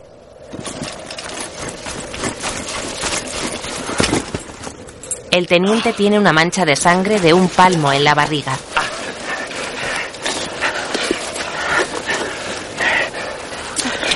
Llevas el pájaro. El sospechoso desaparece entre la maleza del bosque. Arturo aprieta la herida con ambas manos. Esto no es nada, mi sargento. En una semana está con su familia, ¿me oye? Tumbado en el suelo, el teniente tiene los dientes manchados de sangre. Reclinado ante él, Arturo sonríe forzadamente. Bien arreglado la úlcera. No, no me jode, no me jode, no me jode. Va a estar bien. Escúcheme, va a estar bien. La expresión del teniente se queda congelada. No, no, mi sargento. Me cago en Dios. Arturo aprieta los dientes y se apoya en el pecho del teniente. Son un punto oscuro en mitad de la nieve.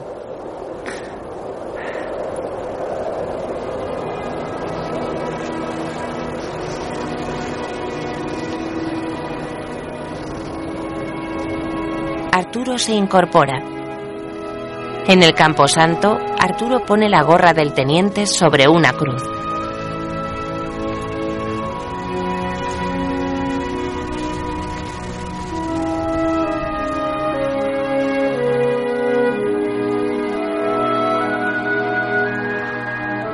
Arturo camina solo por la nieve. Sentado ante la mesa de su habitación, levanta la cabeza y mira a su alrededor. Coge un sobre que hay debajo de un papel y lo examina. Intenta abrirlo.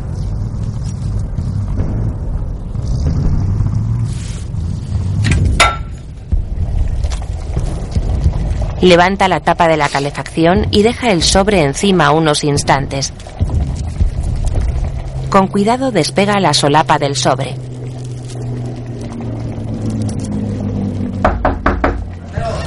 Adelante, mi cabo, pase. No, te dejo, estoy sigo. ¿Qué me trae? El informe de la última víctima. Espera, espera, no se vaya, no se vaya. ¿Qué pasa? ¿Tiene correo para el cuartel general? Sí, un camión lleno. Se alista en Valencia. Tengo que pedirle un favor, venga. El cabo mira detenidamente la carta. La letra es un poco rara, sí. Como si lo hubiera escrito un diestro con la mano izquierda. Por eso necesito ver si hay una nueva para compararla con esta. Por violación de correspondencia nos ponen mirando la meca. No se va a enterar nadie, mi cabo. Además, si hubiera carta para Agustín Covisa, los de la estafeta me la iban a enviar a mí. Igual que me han mandado esta.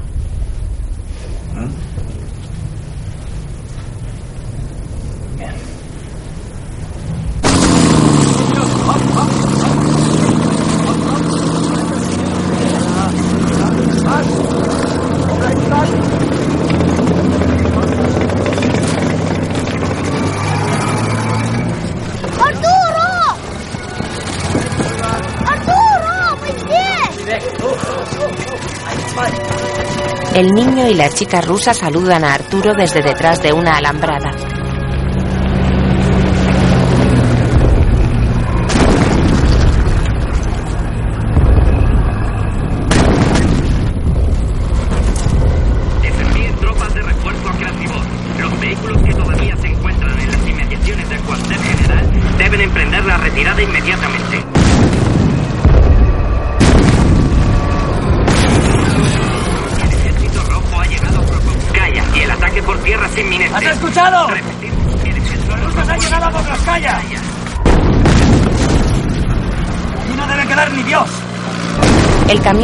Avanza entre explosiones por la carretera. En la parte de atrás viaja Arturo entre sacos de cartas que va revisando. En el reverso de una de las cartas aparece el apellido Ferrer y una dirección en Valencia. Arturo revisa el sobre y lo abre. ¿Me oyes? Dentro hay una foto de varios soldados, una foto de una mujer y una carta escrita a mano. Pasa? ¿Ya lo has encontrado? ¡No! Arturo se guarda la carta en un bolsillo. Mientras tanto, el cabo conduce agresivamente por carreteras nevadas, esquivando bombas.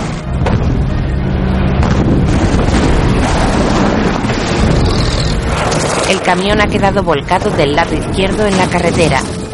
El cabo abre la puerta que ahora queda arriba.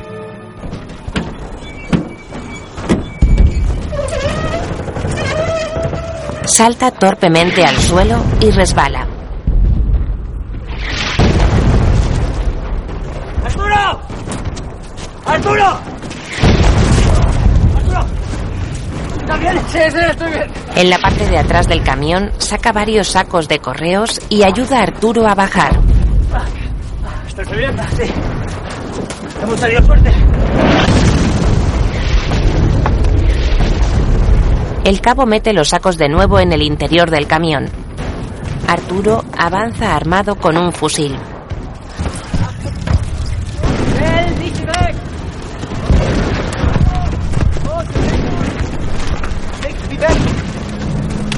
Llega hasta el cuartel general, lleno de vehículos destrozados y en llamas. El edificio está medio derruido por las bombas. Un tanque y varios soldados avanzan en dirección contraria.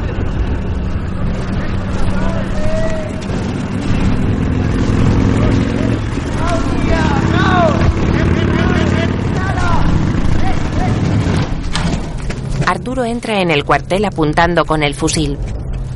Se lo pone en la espalda y saca una pistola. Avanza apuntando hacia adelante. El techo se ha derrumbado en varias partes y hay maderos en llamas.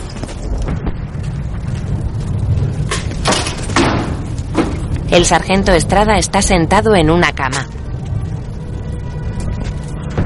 Tiene carta de su mujer. Porque su verdadero nombre es Ferrer, ¿verdad? Suelta el arma, hijo de puta, suelta el arma.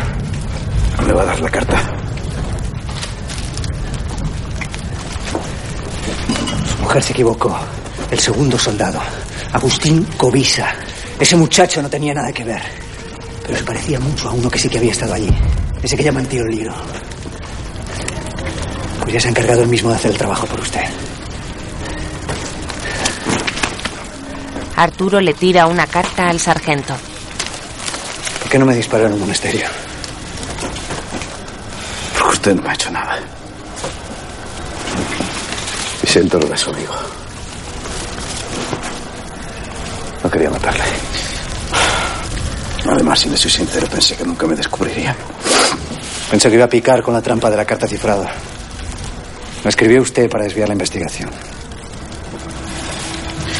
Y si no picaba y seguía la pista correcta, también me servía. Porque podía, podía acabar dando con el verdadero culpable de todo esto. Los cuatro soldados fueron solamente herramientas. El verdadero culpable fue el que dio la orden. No sé quién es, no sé quién es. No sé quién es porque no se dejó ver. Usted. Usted podía, podía ayudarme a dar con él. Yo tampoco sé quién es. Pero se equivoca si cree que iba a colaborar con sus crímenes. ¿Se cree mejor que yo? ¿Eh? No lo es. A mi mujer la violaron cuatro hombres. Por orden de un cobarde que ni siquiera dio la cara. Quedó Teresa después de aquello? Nunca se recuperó. Meses en el hospital. Psiquiatras. Nunca volvió a ser la misma. Lo que yo he hecho ha sido vengar un crimen. Y usted habría hecho lo mismo. Si es que es un hombre. Arturo levanta la pistola un momento y la apunta al suelo, agarrándola con firmeza. No, yo no lo habría hecho. Eso es fácil decirlo, sí. Todos somos muy buenos. Hasta con canallas se nos cruza en el camino. Si le sirve de consuelo, Luis del Águila estaba muy arrepentido por lo que hizo.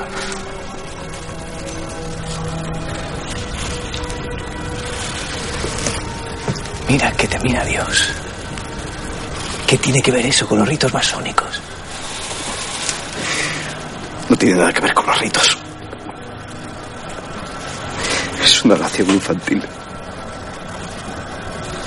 Esa la repetía una, una y otra vez. Una y otra vez mientras aquellas bestias le golpeaban mientras. Yo, yo quería que jamás lo olvidasen. El sargento se lleva una pistola a la sien, pero Arturo le impide disparar lanzándose sobre él.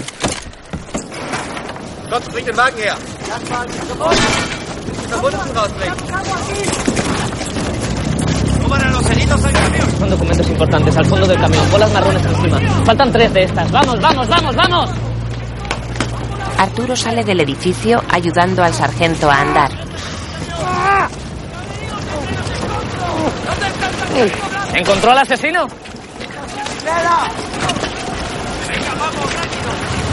¿Qué le ha hecho pensar que el sargento Estrada es el asesino?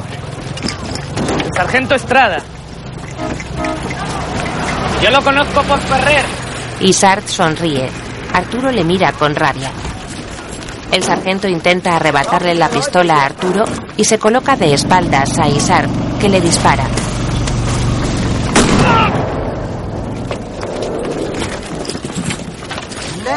Arturo deja caer lentamente al sargento al suelo. Isart le apunta con la pistola. Arturo se levanta lentamente y le sostiene la mirada. Isart se aleja de él apuntándole y se sube a una camioneta llena de soldados.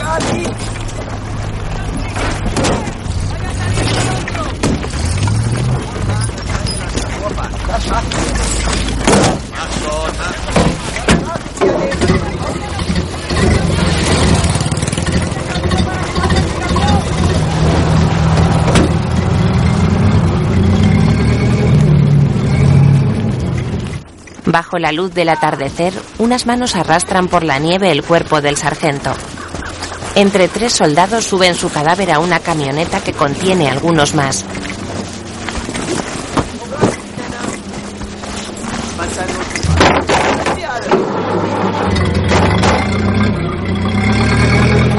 Bajo la luz de la mañana, varios soldados se han atrincherado detrás de sacos. Un soldado pasa entre ellos repartiéndoles mirillas. Uno de los soldados atrincherados con un cigarrillo en la boca es Arturo. A su alrededor, un paisaje de ruinas y humo negro en la nieve. Tienen sus fusiles preparados, apuntando hacia adelante. Un tanque avanza a pocos cientos de metros de la trinchera.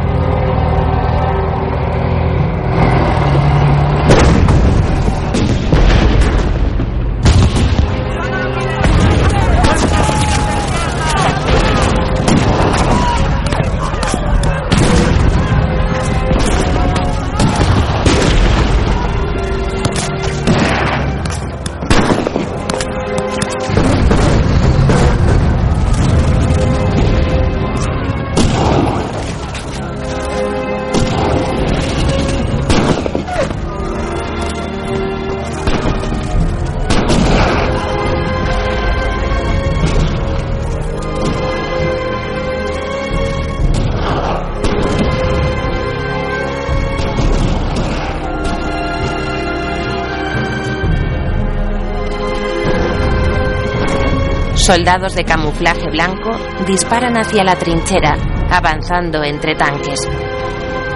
Arturo dispara desde su posición con los dientes apretados. Mira que no sabes cuándo. En blanco y negro, fotos de soldados en la nieve. Dirigida por Gerardo Herrero, Juan Diego Boto, Carmelo Gómez, Víctor Clavijo, Jordi Aguilar, Gabriel Malinauskaite, Sergi Calleja, Rafa Castejón, Francés Orella, Jorge de Juan, Carlos Blanco, Javier Mejías, Deividas Balinskis, Manu Hernández, Tony Hernández y Adolfo Fernández, con la colaboración especial de Andrés Gertrudix, escrita por Nicolás Saad, basada en la novela El tiempo de los emperadores extraños de Ignacio del Valle. Productores Gerardo Herrero, Carlos Rodríguez, José Velasco, Javier López Blanco. Producción ejecutiva Antonio Saura, Mariela Besuyevsky. Coproductores Ramunas Esquicas y Antonia Nava. Dirección de fotografía Alfredo Mayo. Cámara Daniel Mayo. Montaje Mapa Pastor. Música Lucio Godoy. Dirección de arte Edo Hidalgo. Producción delegada Winnie Baert. Dirección de producción Josian Gómez. Figurinista Lena Mosum. Ayudante de dirección David Pareja. Jefes de producción Iñaki Ross y Darius Jarasunas. Sonido Eduardo Esquide, Charlie Smukler y Diego Garrido. Maquillaje Egle Mikalauskaite. Casting Camila Valentain Soya. Dalia Subiryaite. A